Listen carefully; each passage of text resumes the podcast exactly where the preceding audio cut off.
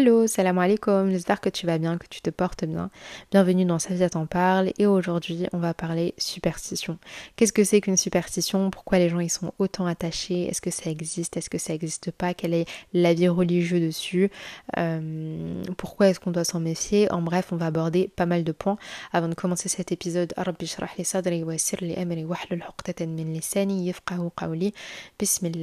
comment vas-tu? Comment ça va? Je sais, ça fait longtemps que je n'ai pas enregistré ni posté d'épisode. J'ai été un peu dépassée ces derniers temps et je vais pas te mentir, c'est compliqué. Hein. Oh là là, c'est dur d'enregistrer un épisode d'une traite sans se faire interrompre. Franchement, c'est, je me suis lancé un sacré challenge là avec ce podcast. Mais bon, alhamdoulilah, là j'espère que je pourrai poster celui-là et euh, pas devoir euh, bah, bah, le refaire. Pourquoi je viens de parler de superstition? Pourquoi je prends ce sujet?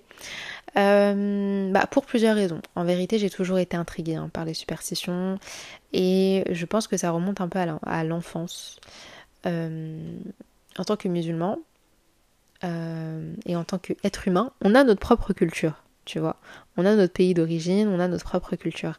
Et c'est vrai que moi j'ai vraiment fait face à un décalage entre ma religion et entre ma culture où je voyais pas mal de superstitions en fait où il y avait pas mal de personnes qui étaient la plupart du temps assez âgées, hein, mais qui croyaient aux superstitions.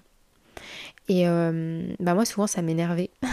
souvent ça m'énervait tout, genre j'en reviens pas. Et puis, et puis voilà, j'ai eu pas mal de discussions avec des personnes âgées qui croyaient aux superstitions. Et puis je suis là et je leur dis mais c'est de l'association, c'est du shirk et ceci et cela. Et eux veulent pas comprendre. Jusqu'au point où je me suis dit mais Safia, faut chercher plus loin, faut creuser faut creuser parce que toi tu, tu sais mais sans trop savoir, tu sais que c'est haram et tout, mais essaie de creuser pour en savoir plus et je me suis dit bah écoute on va en faire un épisode. Qu'est-ce que c'est qu'une superstition? Déjà, je vais donner la définition bien relou. En gros c'est une forme élémentaire et particulière des sentiments religieux consistant dans la croyance à des présages tirés d'événements matériels. En gros on va venir tirer des conclusions à travers des événements et ces conclusions là vont laisser transparaître des présages positifs ou négatifs. Il faut savoir qu'il y a quatre types, quatre sortes de superstitions.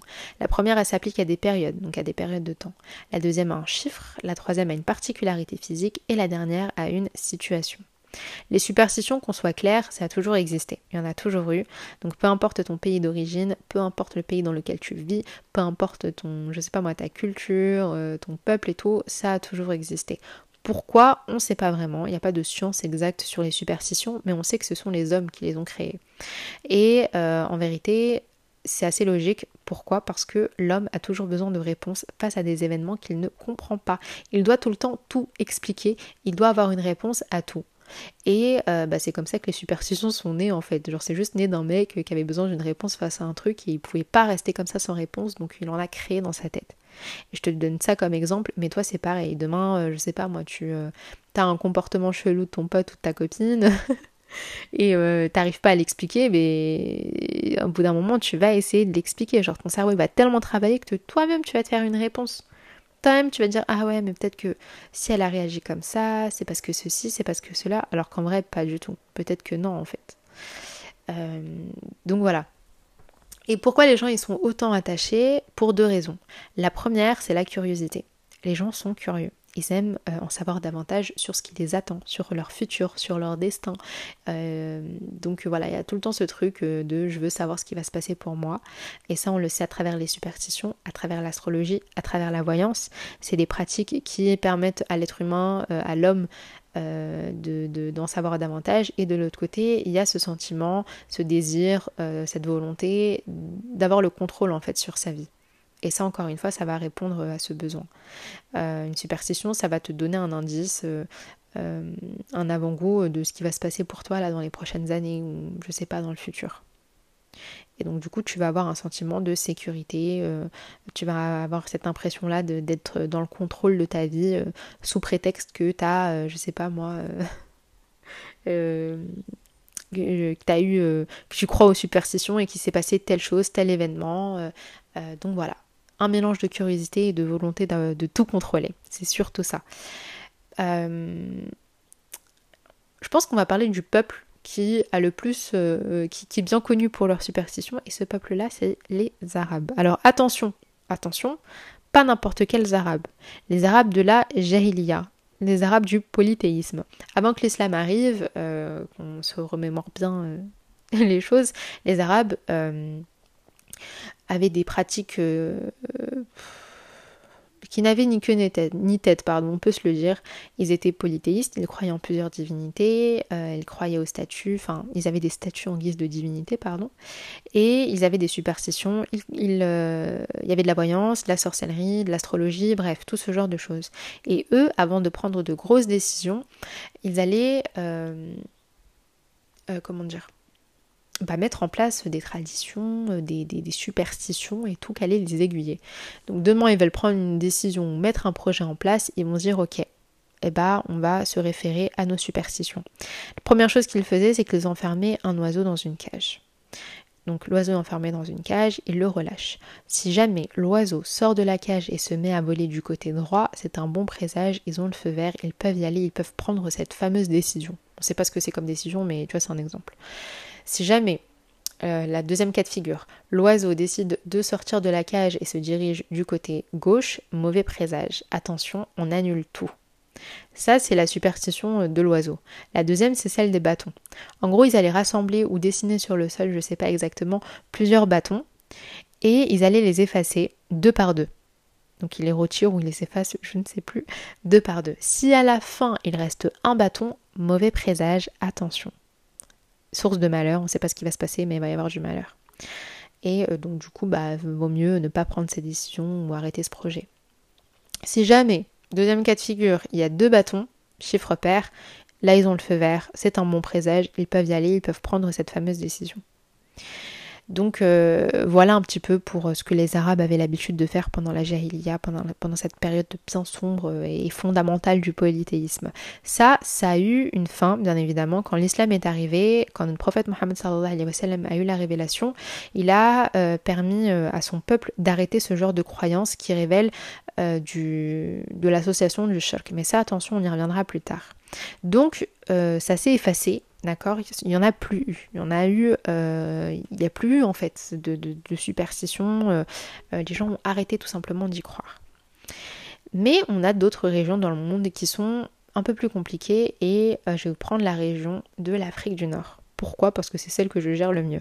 Si tu as écouté mon épisode sur la reine et la guerrière berbère El Kahina, tu pu comprendre que les personnes qui habitent aujourd'hui l'Afrique du Nord ou qui sont originaires d'Afrique du Nord sont avant tout un mélange entre deux peuples, les Berbères et les Arabes. Les Berbères, avant qu'ils se convertissent à l'islam, avaient un culte de la nature. Leur religion l'appelle euh, le libisme. Donc ils croyaient en plusieurs divinités et tout, je sais pas au soleil, la lune et tout. Et ils avaient également leurs propres pratiques, leurs propres superstitions. Et de ce qu'on dit aujourd'hui, euh, les superstitions euh, qu'on retrouve en Afrique du Nord seraient originaires des peuples berbères, des religions ancestrales berbères. Et forcément, dans n'importe quel euh, duo de deux euh, cultures, tu en as toujours une hein, qui va prendre euh, le dessus sur l'autre. Et là, bah, on parle des berbères. le point positif, mais qui est négatif pour le coup ici, c'est que les berbères, ils ont su, à travers leur. leur À travers le temps, ils ont su transmettre de la meilleure de manière leur tradition de génération en génération. Ils ont su la conserver tu vois. Donc peu importe l'arrivée des Arabes, peu importe euh, la colonisation française et tout, ils ont su garder et conserver leur culture. Mais ils ont également conservé bah, les pratiques euh, et les traditions, les, superstitions euh, qui sont clairement haram. Ce qui fait qu'aujourd'hui, bah, au XXIe siècle, on a encore des personnes qui, malgré le fait, vivent dans des pays euh, musulmans, croient encore aux superstitions et continuent à les transmettre de génération en génération, voilà, et transmettent à leurs enfants qui y croient euh, euh, naïvement. Moi, il y a un truc aussi qui m'a beaucoup frappé, c'est qu'il y a pas mal de facteurs aussi hein, qui ont fait que c'est resté avec le temps, et notamment l'ignorance. Je pense que l'ignorance, c'est le pire. On va pas se mentir, c'est le pire.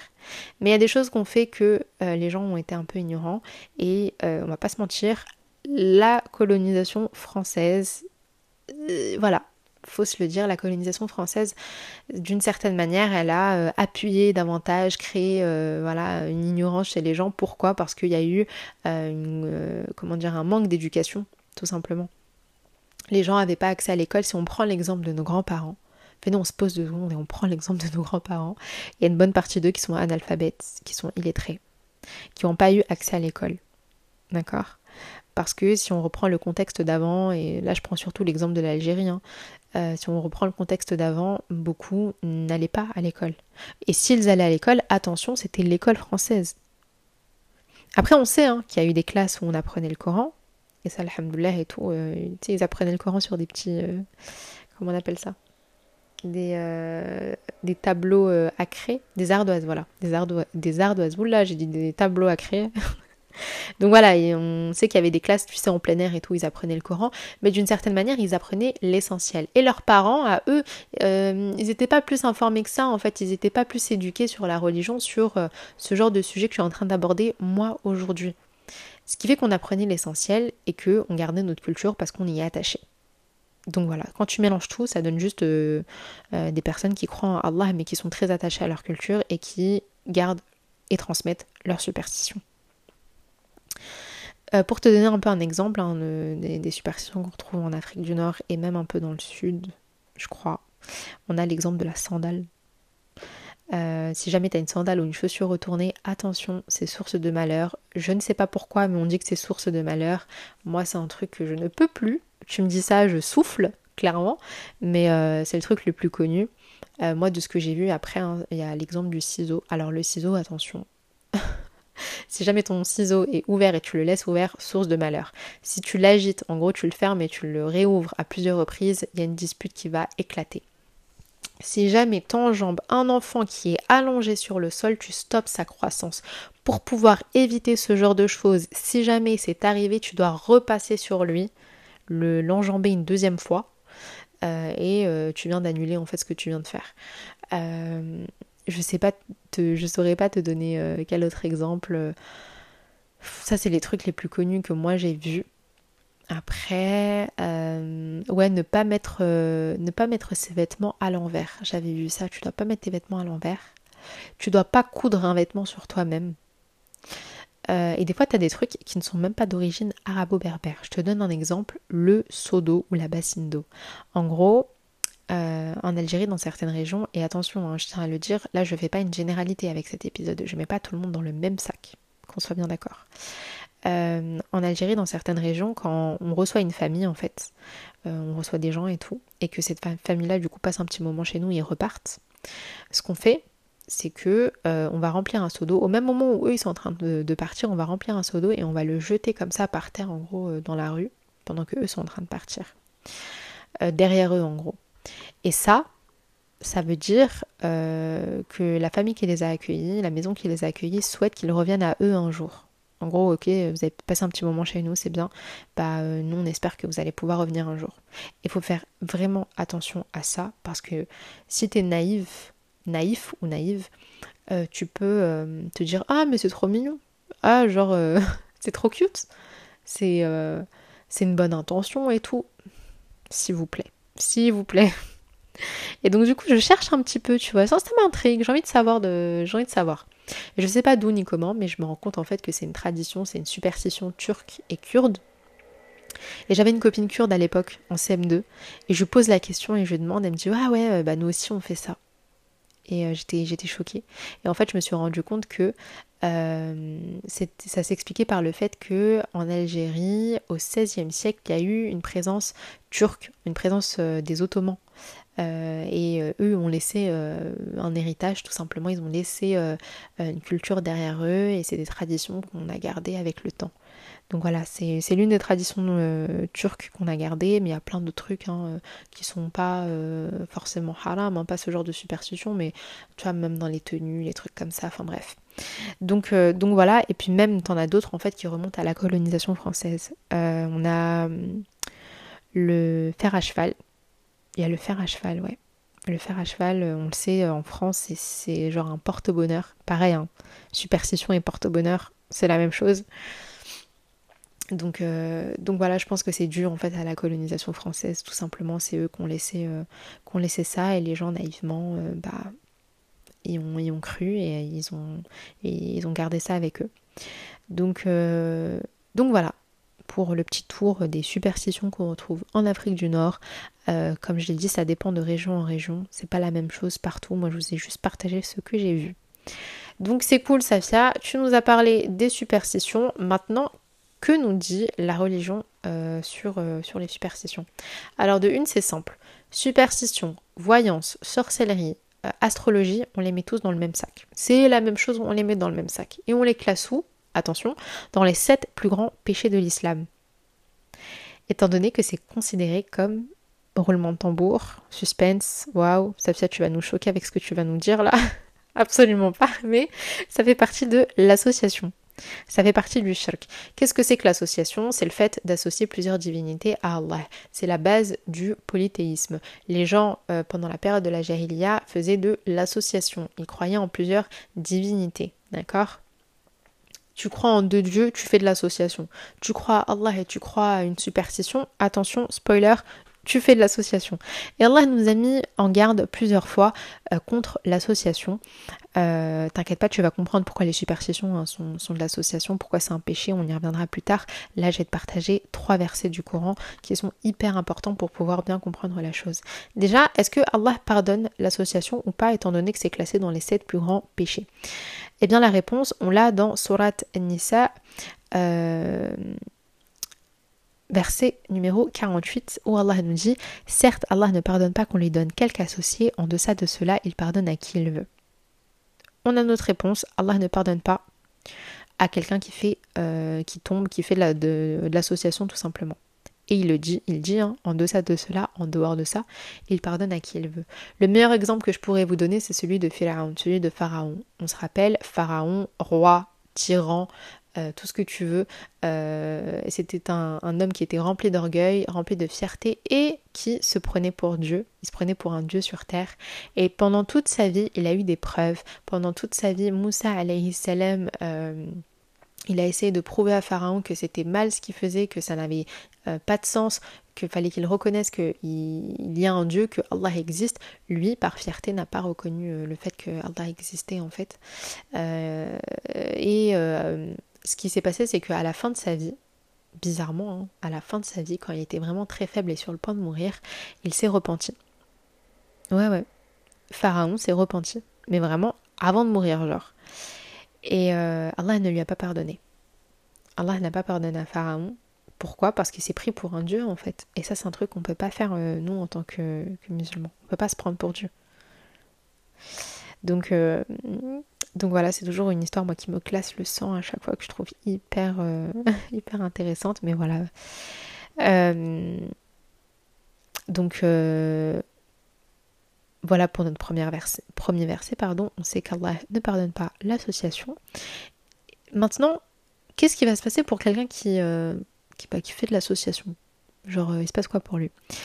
Eh bien, on a la réponse dans Surat Al-Ma'ida, verset 72, où Allah nous dit Quiconque associe à Allah d'autres divinités, Allah lui interdit le paradis et son refuge sera le feu.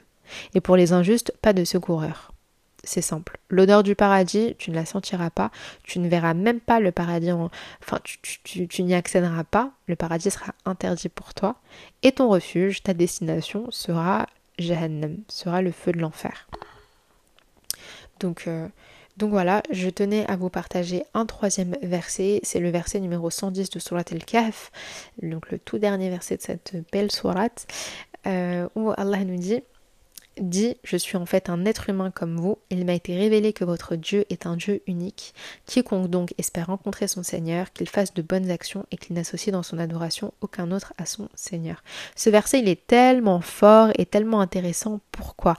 Allah il nous donne deux, enfin il aborde pardon deux points ici. Si tu souhaites rencontrer Allah un jour, si tu souhaites accéder au paradis, tu as deux choses à faire. La première, les bonnes actions. Et on le sait, on va être jugé sur nos actions. La deuxième, le fait tout simplement de n'associer euh, aucune, autre divinité hein, dans, ton, adoration. Donc euh, on adore que Allah en fait. C'est ce que verset, c'est ce que, c'est ce que ce verset veut dire, c'est-à-dire qu'on adore que Allah, pas d'autres divinités. Euh, et ça, ça veut dire que bah, dans ta prière, ta prière, tu la vois Allah, tes invocations, pareil. Ton décre, c'est pareil. On adore que Allah, pas une autre personne, pas une autre divinité, pas une statue, pas une euh, superstition ou, ou je ne sais quoi. Maintenant, pourquoi les superstitions sont considérées comme de l'association?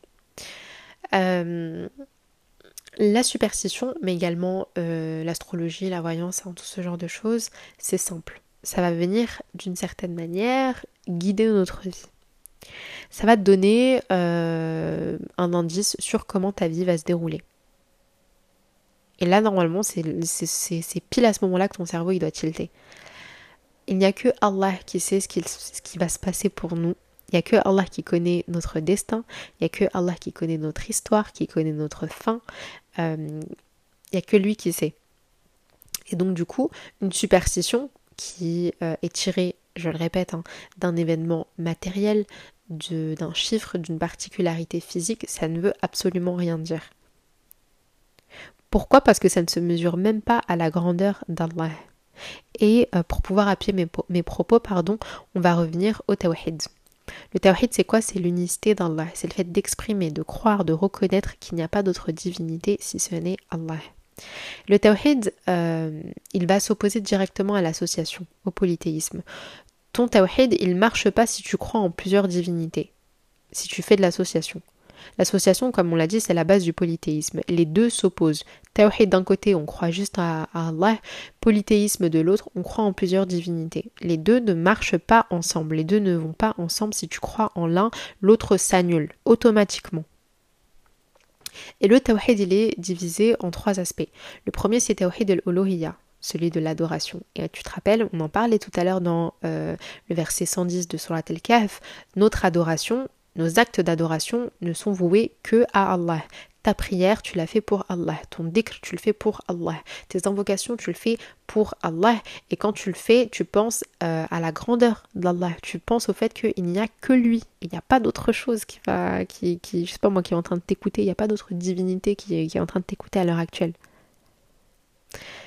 Euh, et ensuite, on a euh, le Tawhid al celui de la seigneurie. Euh, alors celui-là, c'est le fait de, euh, de reconnaître, de croire, voilà, de une en l'unicité, mais également à la souveraineté. Il y a cette question-là de souveraineté. C'est aussi le fait de croire au fait qu'il y a Oh là là, j'ai trop répété le fait, désolé, qu'il n'y a qu'un seul créateur, que c'est la seule divinité, euh, qu'il n'y a qu'un seul Dieu.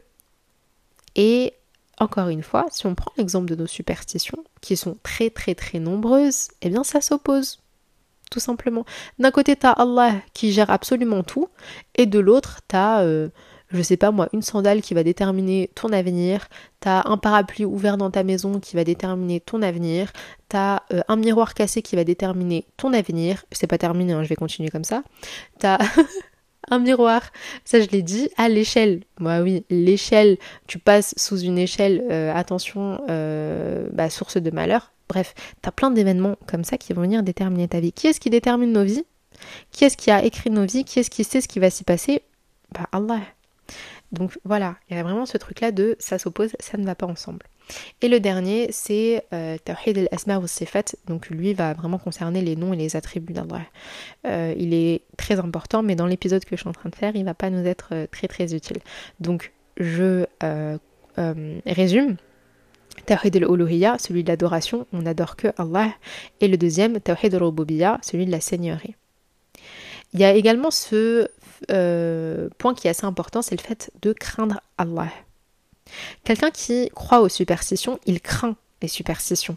Il craint ce qui va se passer. Souvent, il se passe plus de mal, euh, on, comment dire, on tire plus de mal, euh, de, présages négatifs, de, mauvais présages, pardon, dans les superstitions que de positifs. Donc forcément, il y a ce truc-là de j'ai peur, je crains ce qui va se passer. Attention, faut pas que tu fasses ça, parce que sinon il va t'arriver telle chose.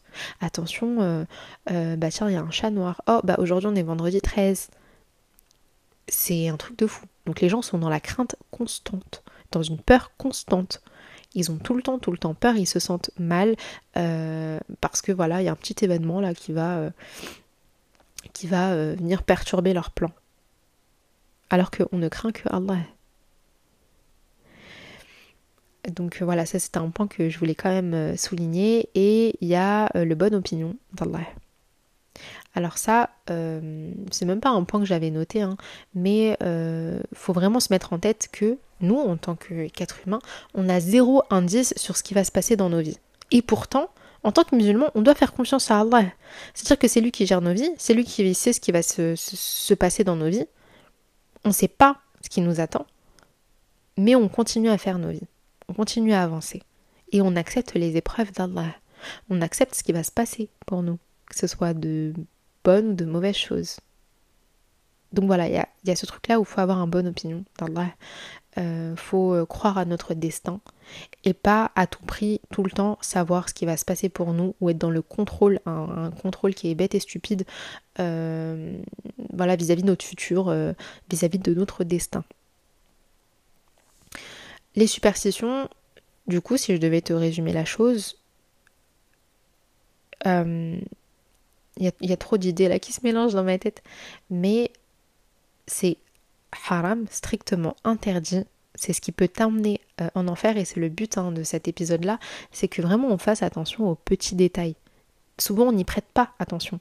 Parce que quand on pense à l'association, la petite parenthèse, hein, quand on pense à l'association, on pense à des gens qui euh, prient euh, face à des statues, qui croient en deux, trois, quatre statues, qui croient en plusieurs divinités.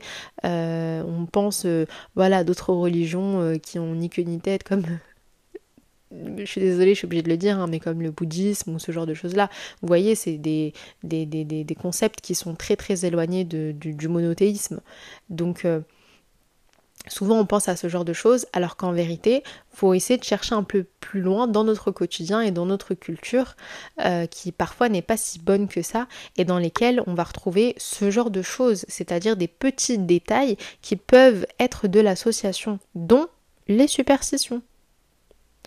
Donc, euh, donc voilà, ce qui fait que c'est totalement débile de s'en remettre, de croire, de craindre un événement, de croire, de reconnaître, je le redis, de craindre, euh, euh, je sais pas moi, une particularité physique, un objet. T'imagines, t'es là, tu crains la position d'un objet qui est mal placé et tu dis ouais non, ça va avoir un impact sur ma vie, ma vie elle est ratée, ma vie elle est gâchée. Vraiment, c'est un truc de fou. Et c'est très compliqué aussi parce que faut pas l'oublier. Mais euh, on vit, euh, si tu m'écoutes, peut-être que c'est pas ton cas, mais je pense que la plupart ça l'est. Euh, ben on vit en France, quoi. On vit dans, des pays en Occident qui sont assez éloignés de la, de, de la religion. Et on est d'une certaine manière très facilement influençable. Tu vois, on peut très facilement tomber dans ça. L'astrologie, mais oh, venons, on en parle. Quel fardeau Quel fardeau les gens et tout, euh, moi je me rappelle, hein, euh, quand j'étais au lycée, j'étais dans une classe de L et il y avait beaucoup de personnes hein, qui croyaient à l'astrologie, qui lisaient les, horoscopes et tout comme ça, bah, jusqu'au moment où tu peux te retrouver dans ça. Tu vois, jusqu'au moment où tu peux te dire, ah ouais, bon, moi je vais jeter un coup d'œil, ça a l'air d'être intéressant, les gens ils en parlent, ils s'y intéressent et tout. Puis même avec les réseaux sociaux. Donc euh, c'est pour ça qu'il faut faire vachement attention. Et, euh, et voilà. Maintenant, comment est-ce qu'on fait pour pouvoir se protéger euh, de l'association, du polythéisme, de toutes ces choses-là qui peuvent être un grand danger pour nous en tant que musulmans?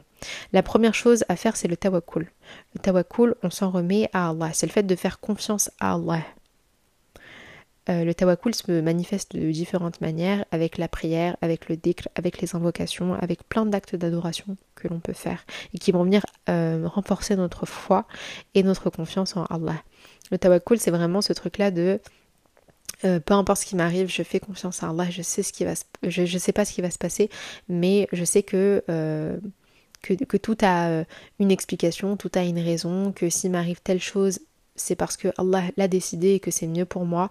Euh, voilà, c'est vraiment euh, être dans, dans, Comment dire? C'est de la sérénité en fait, c'est du calme, de l'apaisement. Vraiment, le tawakkul, c'est ça, c'est... Tu te sens bien. Tu te sens bien. Même si tu as des problèmes, même si t'es pas sûr de ce qui est en train de se passer dans ta vie, tu te sens bien parce que tu sais que Allah est en train de gérer tout ça pour toi. Euh, et euh, forcément, tu as la prière. Hein. La prière, c'est le meilleur. Euh, euh, comment dire C'est. Tu peux pas négliger ça dans le sens où c'est un lien direct avec Allah. Hein. Et, voilà, tout ce qui va te permettre de te rapprocher d'Allah en règle générale, ça va te protéger. de l'association.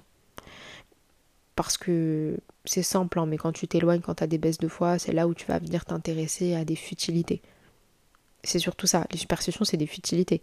Les futilités, on s'y intéresse que quand on est en baisse de foi. Euh, il y a ça. Et il y a une euh, invocation. Alors moi, je pense que vous savez, hein, j'aime trop les invocations. C'est vraiment... Euh, dès que j'en trouve une, j'essaie de l'apprendre et tout. cette invocation-là, tu peux la retrouver dans l'application Hesni. Et celle-ci, en fait, on l'a fait, on l'a dit quand euh, on craint de commettre du polythéisme. Je vais te la dire en français puis en arabe. Oh Allah, nous cherchons refuge auprès de toi contre le fait de te donner des associés consciemment et nous te demandons pardon pour ce dont nous ne sommes pas conscients. Allahumma bika an nushrika bika. Donc euh, elle, est juste incroyable, elle est trop belle. Voilà, tu demandes de protection à Allah hein, contre le fait de lui associer euh, euh de lui donner pardon des associés consciemment, c'est-à-dire que tu le sais, et également contre le fait de ne pas t'en rendre compte. Et c'est surtout ça qui est important ici. On termine sur, cette note, mais on n'est vraiment pas à l'abri de l'association. On n'est à l'abri de rien en règle générale. C'est pour ça que c'est très important de demander protection à Allah, de lui demander de nous protéger de cela, parce que ça peut être euh, un moyen de rentrer en enfer tu vois. Et c'est là où il faut vraiment pas commettre la même erreur, par exemple, que nos grands-parents.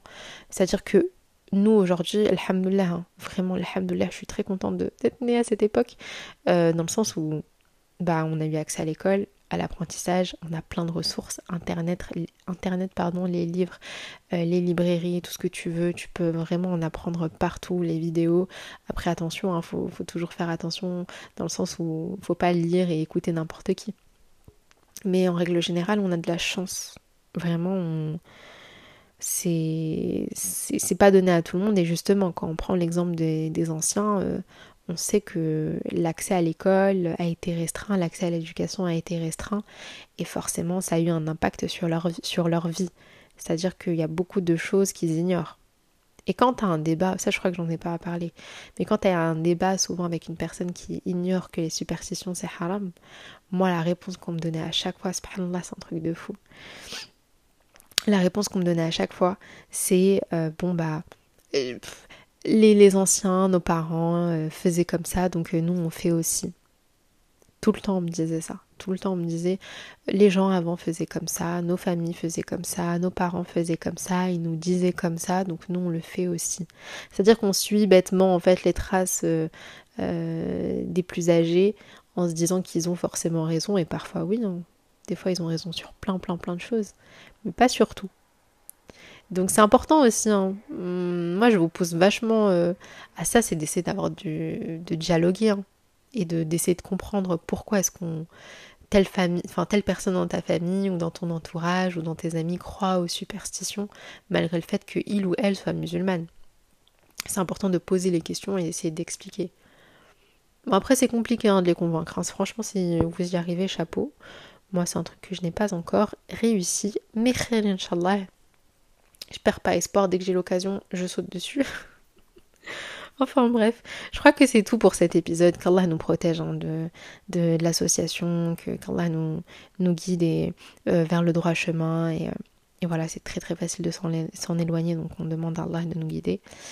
Euh, je pense que j'ai tout dit dans cet épisode. Avant de terminer cette ce, ce, deuxième fois que je répète le mot épisode, je suis désolée. Bref, avant de terminer, je voulais vous remercier parce que je suis trop contente, parce que les stats euh, augmentent euh, petit à petit. Là, je vois que l'épisode sur euh, le il a plu, et je suis très contente. J'ai eu pas mal de retours dessus, donc pourquoi pas continuer à faire un petit peu d'histoire, ça peut être intéressant. voilà, c'est tout ce que j'ai à vous dire. Si vous voulez me suivre sur les réseaux sociaux, sur Instagram c'est safia.wm. pareil, si vous avez des idées et tout de podcast, franchement, je suis preneuse j'ai plein d'idées qui m'attendent, hein, mais je, je, suis preneuse. Enfin bref, écoute, je te souhaite euh, une bonne fin de semaine, Inch'Allah, que tout se passe bien pour toi, et on se retrouve bientôt dans un nouvel épisode.